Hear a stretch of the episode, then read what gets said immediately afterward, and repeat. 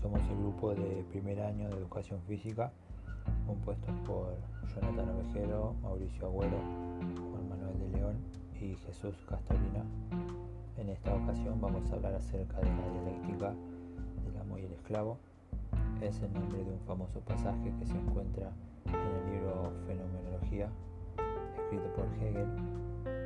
Es ampliamente considerado como un elemento clave en la filosofía del siglo XX y de tal manera eh, que ha influenciado a muchos filósofos posteriores.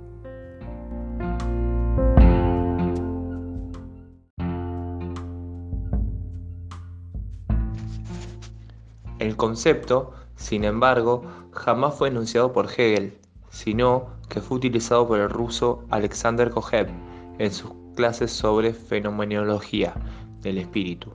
En el caso de Hegel, este se refiere, en cambio, a los conceptos de dominio y servidumbre que no son intercambiables con los de Kojev en estricto sentido.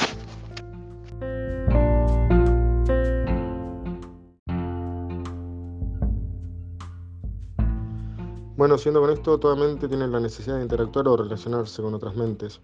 Pero cuando dos mentes se encuentran, cada una tiene una forma diferente de ver el mundo. Entonces se formará una batalla de mentes y la mente ganadora será el amo. Y la que, la que fue vencida debe reconocerse ante la otra como esclava. Lo que toda mente desea es el reconocimiento de otra, por eso si una mente gana, no puede la otra tener su reconocimiento.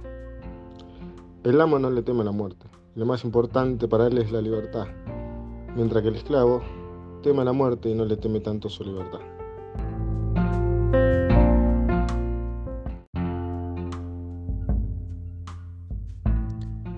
El filósofo Robert Brandom explica que la discusión de Hegel sobre la dialéctica del amo y el esclavo es un intento de demostrar que las relaciones asimétricas y reconocibles son metafísicamente defectuosas, que las normas que instituyen no son del tipo correcto para ayudarnos a pensar y actuar, para que sea posible pensar y actuar.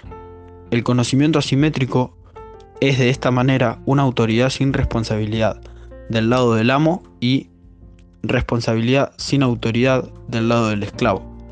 Y el argumento de Hegel es que a menos que la autoridad y la responsabilidad sean proporcionales y recíprocas, no hay una normativa real. Los estados son instituidos.